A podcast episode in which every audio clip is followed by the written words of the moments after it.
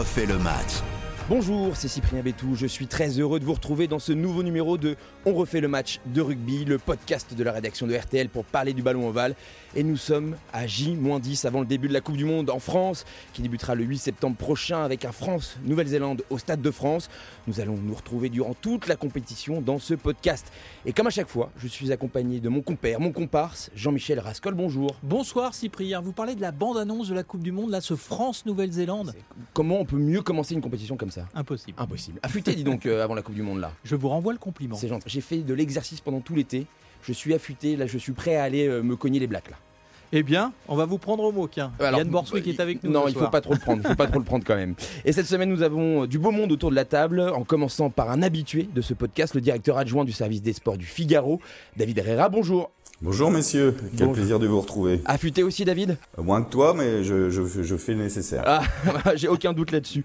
Et nous sommes également avec un Catalan passionné de rugby qui travaille pour les grosses têtes, Arnaud Crampon. Bonjour. Bonjour. Alors lui, il est affûté par contre. Bon, non, non, j'ai mangé Si, des si. glaces et des Si, si, chouchous Il tout y, a- y le biceps euh, saillant. Plutôt on dit. 9 ou plutôt 10 Ah, j'étais un mauvais neuf, mais euh, je me débrouillais mieux sur les ailes. j'étais hargneux. Et pour finir, nous sommes avec un représentant du pays au long nuage blanc, Yann Bontwick. Bonjour. Bonjour, bonsoir à tous les, tout le monde. Bon, j'ai l'impression que ça fait plus grise mine du côté de la Nouvelle-Zélande, mais on, on y reviendra dans ce podcast. Ça y est, l'ensemble des matchs de préparation des Bleus euh, s'est achevé ce dimanche avec une victoire contre l'Australie 41 à 17. Le bilan 3 victoires, Écosse, Fidji et Australie, et une défaite contre l'Écosse, le premier match amical. Une montée en puissance du groupe France et la liste des 33 connus depuis maintenant le 21 août. Euh, quel bilan on peut tirer, messieurs, de, ces quatre matchs amicaux? Euh, Je commence par David.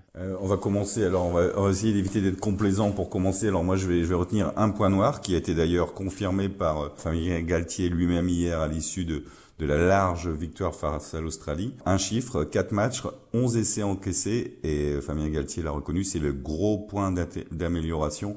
Euh, L'équipe de France en défense, euh, il y a encore euh, trop d'espace, il y a encore trop de possibilités pour l'adversaire d'inscrire des essais. 11 en 4 matchs, c'est beaucoup. Oui, je suis totalement d'accord avec ça parce que où est la défense du Grand Chelem 2020 2021 C'est énorme d'encaisser autant d'essais et la force d'hier n'est pas la force d'aujourd'hui et ça peut être un problème dans la perspective de la Coupe du Monde. Après, ce qui reste rassurant, c'est qu'en effet, on prend plus d'essais, mais on continue à marquer autant qu'avant. Et donc, du coup, les essais euh, français sont quand même présents. Mais c'est vrai qu'on se fait peut-être un peu plus peur en défense. Donc, c'est euh, quelque chose sur lequel on va devoir bosser. Il reste quand même peu de temps pour améliorer ce, ce point-là, mais ça va être très important de le, le corriger avant, notamment la France, Nouvelle-Zélande. Euh, Arnaud, est-ce que tu as remarqué la même chose ou est-ce que tu as repéré autre chose, toi, de ton côté? Non, non, je suis tout à fait d'accord. 11 essais, c'est c'est énorme. On a aussi, euh, là, on a fait quand même des matchs où, euh, si on regarde au niveau de la possession du ballon, on avait peu le ballon. Alors, est-ce que c'est une stratégie qui est mise en place aussi de dire on va user l'adversaire à la un peu euh, Ali Forman à Kinshasa où on dit on les laisse jouer, on les crame un À peu. vous puis, remontez euh, loin, hein Ali Forman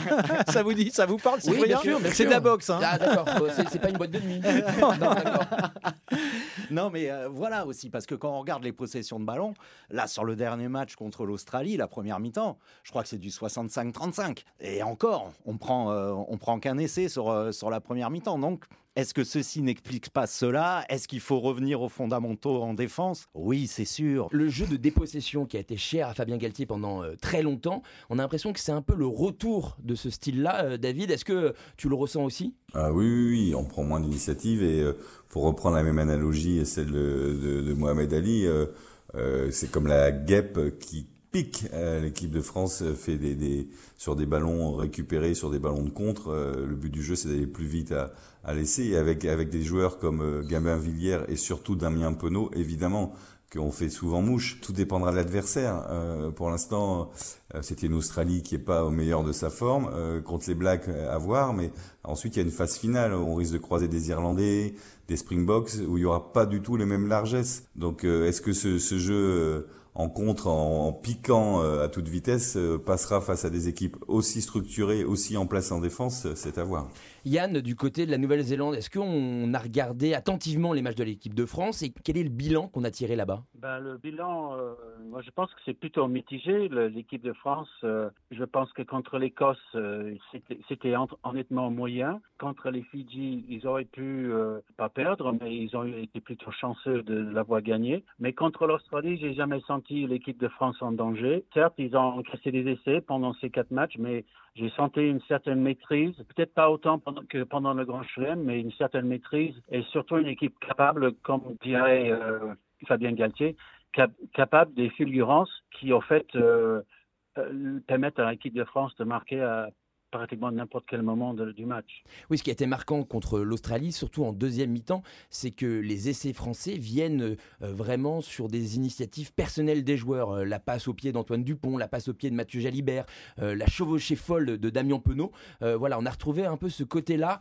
qu'on avait peut-être perdu, ces joueurs qui sont capables d'improviser au milieu d'un cadre bien défini, Jean-Michel. Oui, c'est ce qu'on a appelé dans une autre époque le, French flair. C'est vrai qu'à tout moment, les, le talent des joueurs français peut amener des, des essais. Moi, ce que j'aimerais savoir, euh, Yann, toi qui as vu des dizaines et des dizaines d'équipes de France, sur ton échelle bleue, où elle se situe celle-là? Ben, Elle se situe euh, aujourd'hui à 8 sur 10, quoi, parce que euh, c'est une, équipe forte, une équipe qui a beaucoup de qualités, mais, mais qui a euh, rétrogradé un petit peu par, par rapport à ses performances de, l'année dernière ou l'année d'avant. Mais est-ce que c'est parce que c'est juste des matchs de préparation? C'est assez difficile à, savoir. Après, l'enseignement majeur de ce match contre l'Australie, c'est euh, Mathieu Jalibert. Et oui, parce que Romain Tamac donc, est forfait pour la Coupe du Monde, on le rappelle. Mathieu Jalibert a on semble avoir gagné son duel face à Antoine Astoy pour, pour commencer euh, la compétition. Antoine Astoy collait plus dans le profil à Ntamak euh, que Mathieu Jalibert, mais Mathieu Jalibert sur la première mi-temps a fait du, classique et en deuxième mi-temps a retrouvé un peu son instinct de tueur, son instinct de joueur un peu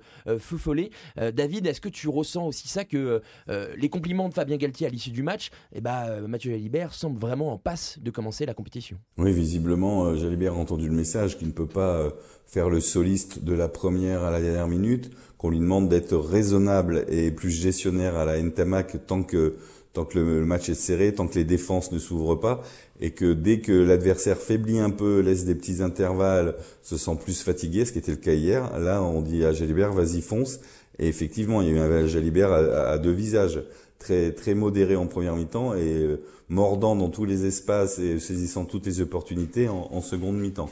Donc euh, si si ce, ce double visage s'applique à chaque match, c'est plutôt prometteur, oui.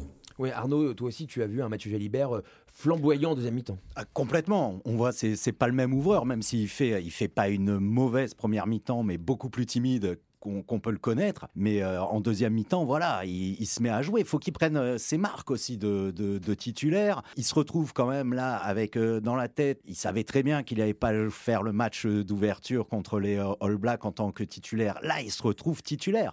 Et il y a des choses qu'on doit qu'on doit mettre en place avec lui aussi, qui n'était pas le cas avec euh, Ntamak. Par exemple, on sait que Jalibert, c'est pas le plus gros plaqueur et le plus gros défenseur qu'on ait eu. On voit ce qui est mis en place par, euh, par Fabien Galtier d'ailleurs. Dès qu'il y a une attaque qui, qui, arrive au niveau des fins de mètres, Jalibert, il, il, passe au, centre. Hein. C'est les, euh, les plus costauds qui vont aller. Et oui, parce que ce qu'on fait pas avec, avec Ntamak, qui, qui, va plus aller au contact et qui est sûrement un, un meilleur plaqueur. Donc tout ça se met en place. Je pense que Jalibert, non, franchement, euh, il a besoin d'être encouragé, d'être rassuré, et il va nous faire, de, je suis persuadé, de très belles choses euh, sur cette Coupe du Monde, et on, aura même un, nouveau joueur, je pense, à l'issue de cette Coupe du Monde. Oui, puis il en a parlé dans une interview, il y a aussi son, son entente avec Antoine Dupont. Antoine Dupont, qui est un demi-mêlée qui porte énormément le ballon, qui connaît euh, Romain Tamac par cœur, parce qu'ils jouaient ensemble en sélection, et évidemment au club au Stade Toulousain. Il y a aussi ces petits réglages qui vont devoir se faire, mais hier, en deuxième mi-temps, ils se sont trouvés un donné. Antoine Dupont a joué une pénalité rapidement, il a pris l'espace, et Jalibert est arrivé euh, tel une guêpe, pour continuer la métaphore euh, de Mohamed Ali, euh, piquant. Et, du coup, c'était très intéressant à suivre. là, on est d'accord que le 15 type pour le 8 septembre, il est quasiment dessiné, Jean-Michel. Est-ce qu'il était sur le terrain hier, le 15 type bah, Moi, je pense qu'il y était, mis à part Reda Wardi, qui risque de commencer euh, pilier à la place de Jean-Baptiste Gros. Arnaud? Moi, je suis, je, suis tout à fait d'accord avec Cyprien. David? ah bah Exactement, oui, c'était le 15 de départ, sauf Wardy qui, euh, qui nécessitait un petit arrêt au stand pour reprendre des forces. Et ce sera Wardy qui débutera tant que Cyril Bay n'est pas de retour. Mais la bonne nouvelle, c'est que visiblement, l'absence de, de Cyril Bay sera moins longue que prévu. Il va évidemment rater le All Black, mais il devrait être opérationnel pour la suite de la compétition. Donc tout le monde est d'accord avec moi, Jean-Michel, tu peux le Mhm. remarquer, mais je n'ai payé personne, sache-le. Voilà, c'est Oui. important de le dire. Alors- Jean-Michel, ton avis, c'est quoi? C'est le 15 type Oui, moi je crois que c'est le, le 15 type. Bon, euh, Wardy, ça va pas changer énormément de choses dans mon esprit. Euh, en Plus revanche, solide en mêlée. Plus solide en mêlée, Wardy, quand même, que, probablement que peut-être un peu moins euh, euh, flatteur dans le jeu. En revanche, pour Jelonche, euh, ça va prendre encore du temps. Là, j'ai des infos. Il sera pas sur le terrain avant un mois. Ah oui. Un mois, ça nous emmène au-delà du quart de finale. D'accord. Ça, c'est presque un avis médical. Alors après, est-ce qu'on prendra le risque ou pas? Euh, Je ne fais pas partie de l'encadrement. Après, 15 de avec l'avis médical, il faut se méfier, parce qu'on se rappelle que quand il s'est fait le ligament en février dernier contre l'Écosse, on lui disait la Coupe du Monde, oublie. Là, au Le final, risque, il- c'est que plus on reprend tôt, plus on augmente Les rechutes. euh, les rechutes. Évidemment. Et, et dans son cas, il faudrait peut-être être un petit peu prudent. Yann, de ton côté, euh, les All Blacks, après avoir remporté facilement le Rugby Championship, se sont inclinés lourdement contre l'Afrique du Sud. On rappelle le score 35 à 7. Est-ce que c'est inquiétant? Est-ce qu'on s'inquiète en Nouvelle-Zélande, Yann? Ben oui, on s'inquiète en Nouvelle-Zélande. C'est quand même la défaite la plus lourde de l'histoire du rugby néo-zélandais. Et euh, franchement, euh, ils n'ont pas existé contre cette équipe euh, sud-africaine. Bon, certes, il y, a des, raisons, il y a des excuses, mais, franchement, pour, pour, le rugby néo-zélandais, c'est une claque qu'ils vont arriver au Stade de France avec la rage au ventre. David, c'est assez surprenant parce que je rappelle, ils ont donc gagné le Rugby Championship en battant l'Afrique du Sud, l'Australie et l'Argentine. Euh, et là, alors que c'était plutôt l'équipe Le décalage horaire, monsieur, le décalage Oui. horaire que n'ont pas les Sud-Africains. C'était quand même une équipe titulaire pour la Nouvelle-Zélande et on a l'impression qu'ils n'ont pas existé Ils n'ont pas le droit d'avoir sommeil? Pas pendant le match. C'est embêtant quand même. David. Je vais vous dire la vérité, j'ai regardé le match et j'étais impatient de voir ce match parce que dès que les compositions d'équipes sont tombées et qu'on a vu que les, les deux sélectionneurs jouaient le jeu, c'est-à-dire qu'ils ont qu'ils pratiquement leurs meilleures équipes de tous les deux, je dis quel match, quel rendez-vous, quel choc. Et les 25 premières minutes, les, les Springboks campent dans les 22 voire dans les 5 mètres euh, des Néo-Zélandais et j'étais mais stupéfait. euh. Alors ensuite, il y a eu des faits de jeu. Il y a, il y a un expulsé, euh, Scott Barrett. Il y a une tactique mise en place euh, par le sélectionneur des Springboks de mettre 7 avant sur le banc et de les faire rentrer tous Ouais. d'un seul coup. Et là, ça a été Ouais. mais un surplus de puissance, une espèce de booster incroyable. Je sais pas si c'était euh, une tentative unique ou s'ils vont le refaire pendant la Coupe du Monde, mais s'ils le refont, bon courage à- aux adversaires euh, qui vont devoir se peler carrément un pack renouvelé en, en 15 secondes pour reprendre 7 joueurs frais devant. C'est la marque des, des Bocs en plus de- de- d'être fort devant. Et là, j'ai l'impression qu'ils sont très près. Euh, ma surprise euh, est d'autant plus grande que j'avais également regardé le Rugby Championship au mois de juillet et que j'avais trouvé que les Blacks étaient en, plein renouveau, en plein redressement. Donc cette rechute brutale, euh, euh, je, je n'y attendais pas. Voilà. comme disait David, il- y avait des faits de, jeu, mais, mais jamais les, Blacks n'ont pu ren- rentrer dans le match. Il faut dire qu'ils sont dans une autre optique que, que l'Afrique du Sud par rapport à, leur match de préparation. Il faut savoir que l'Afrique du Sud va jouer dans le match de la, euh, dans la poule de la mort avec euh, l'Irlande, avec l'Écosse, avec le Tonga. Et les Blacks, ils ont, après avoir gagné le Rugby Championship, ils ont fait tourner beaucoup de monde. La moitié des joueurs n'avaient pas joué depuis un mois. Et vous savez comme moi, quand ils sont à ce niveau-là de, de précision, de timing, quand on n'a pas joué depuis un mois, il y a des petits trucs qui qui vont pas. Donc, euh, il y a plein de, plein de raisons, si vous voulez, pour expliquer cette, cette chute des Néo-Zélandais. Cette raclée, ça s'appelle une raclée en français. euh. Une, une raclée, une humiliation, oui, oui, absolument. Je, suis- d'accord, je suis d'accord. Mais bon, ils sont pas dans, dans le même, op- ils étaient pas dans le même optique que les, que les Box, qui se préparent à une, une poule très, très difficile.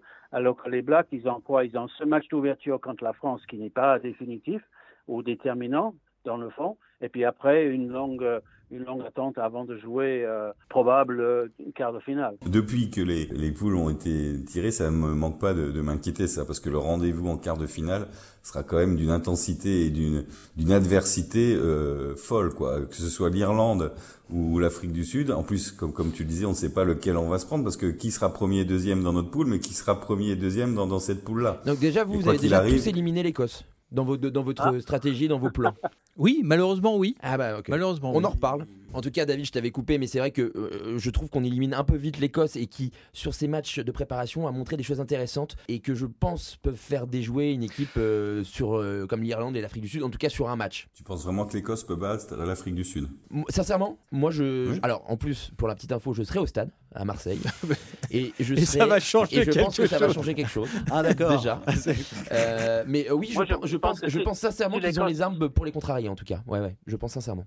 Si les, si les Écosse arrivent à jouer, avec, à, à, mettre de la vitesse, ils peuvent, euh, ils peuvent déstabiliser les box. Euh, juste euh, pour finir, donc je, comme je disais, une dernière petite remarque, parce que c'est toujours un, un, petit bonbon de voir ça malgré tout. Euh, c'est l'Angleterre qui a quand même énormément déçu pendant ces matchs de préparation. Et voir l'Angleterre perdre contre les Fidji, eh ben, on est un peu content, on a un petit sourire. Et c'est vrai que c'est français, je l'assume complètement. A little sweet. Mais voilà, je ne sais pas ce, ce que tu en as pensé, David, toi, de ce match, mais c'est vrai que l'Angleterre, eh ben, c'est d'une tristesse abyssale. Mais moi aussi, ça m'a fait plaisir. Et voilà, on a tous, on a, on a, tous un, un, mauvais fond. Après, pour, pour, pour les, le rugby, il y a quand même pas 50 nations majeures. Il faudra quand même pas qu'on en perde une en route entre les, les, faillites des clubs, la faillite de la sélection, etc. Enfin, le rugby européen et le rugby mondial a besoin d'une équipe d'Angleterre au niveau. Donc, euh, ça me fait mal de le dire, mais euh, il faudrait pas que l'Angleterre euh, chute, chute trop. Et là, ils viennent de tomber. Là, ce matin, c'est tombé. Ils sont à la huitième place mondiale, quoi, soit le plus le plus mauvais classement de leur histoire depuis leur élimination en 2015 dans leur propre Coupe du Monde. Donc euh, il faudrait pas, il faudrait pas que l'Angleterre euh, disparaisse de la carte euh, du rugby mondial. Ils disparaîtront pas, mais c'est vrai qu'on on, voilà, on prend un, un malin plaisir à, à, rappeler que les Anglais sont, sont vraiment euh, au plus bas. Si on, si on, peut le dire, ça fait plaisir aussi parce que Fidji a, qui a gagné quand même. Oui, c'est vrai, c'est vrai. Et, avec, et... avec tout, le, tout, tout, ce que la, les, les, îles Fidjiens, Fidji ont fait pour le rugby mondial, avoir une, une, première victoire comme ça au temple de rugby à Twickenham, c'est quand même quelque chose qu'il faut saluer et qu'il faut, qu'il faut savourer. Et tu as raison Yann, et d'ailleurs cette poule euh, où il y aura notamment l'Australie, le Pays de Galles et les Fidji sera très ouverte et très intéressante à suivre parce que rien n'est acté pour euh, les qualifier pour les quarts de finale. Juste David, est-ce que euh, tu peux nous en dire plus comment on va suivre la Coupe du Monde au Figaro? Évidemment dans, dans, dans, le journal où tous les jours il y aura un minimum deux pages peut-être trois lors des grands rendez-vous. Et premier rendez-vous à venir, mercredi 6 septembre, il y a un supplément euh, Coupe du Monde, mercredi 6 septembre, dans, dans les pages du Figaro. Un 8 pages euh, en plus du journal. Merci beaucoup David d'avoir été avec nous. Tu, on te retrouvera sûrement durant la compétition. Merci Arnaud, qu'on peut retrouver euh, également dans les grosses têtes euh, et qu'on te suivra dans ce podcast. Et également, je crois que tu vas nous préparer des petites chroniques sur pourquoi le rugby. Voilà. Voilà, donc on, on suivra sur, ça sur RTL. Merci Jean-Michel. Merci. Alors moi, je vous renvoie à une autre émission sur RTL qui va s'appeler On refait la Coupe du Monde chaque vendredi, chaque samedi, chaque dimanche entre 20h et 20h30. Et ben ça, ça fait toujours plaisir. Merci Yann Borswick d'avoir été avec nous. On, se retrouvera la semaine prochaine pour vraiment se lancer dans la Coupe du Monde avant euh, le 8 septembre et ce France-Nouvelle-Zélande. C'est fut un plaisir d'être avec vous. Merci d'avoir été avec nous dans ce podcast. On refait le match de rugby qui sera là tout au long de la compétition. On se retrouve la semaine prochaine afin d'évoquer les adversaires des Bleus en phase de poule. En attendant, vous pouvez commenter et noter sur les plateformes d'écoute habituelles et vous pouvez également nous écouter et réécouter sur l'application RTL et le site rtl.fr.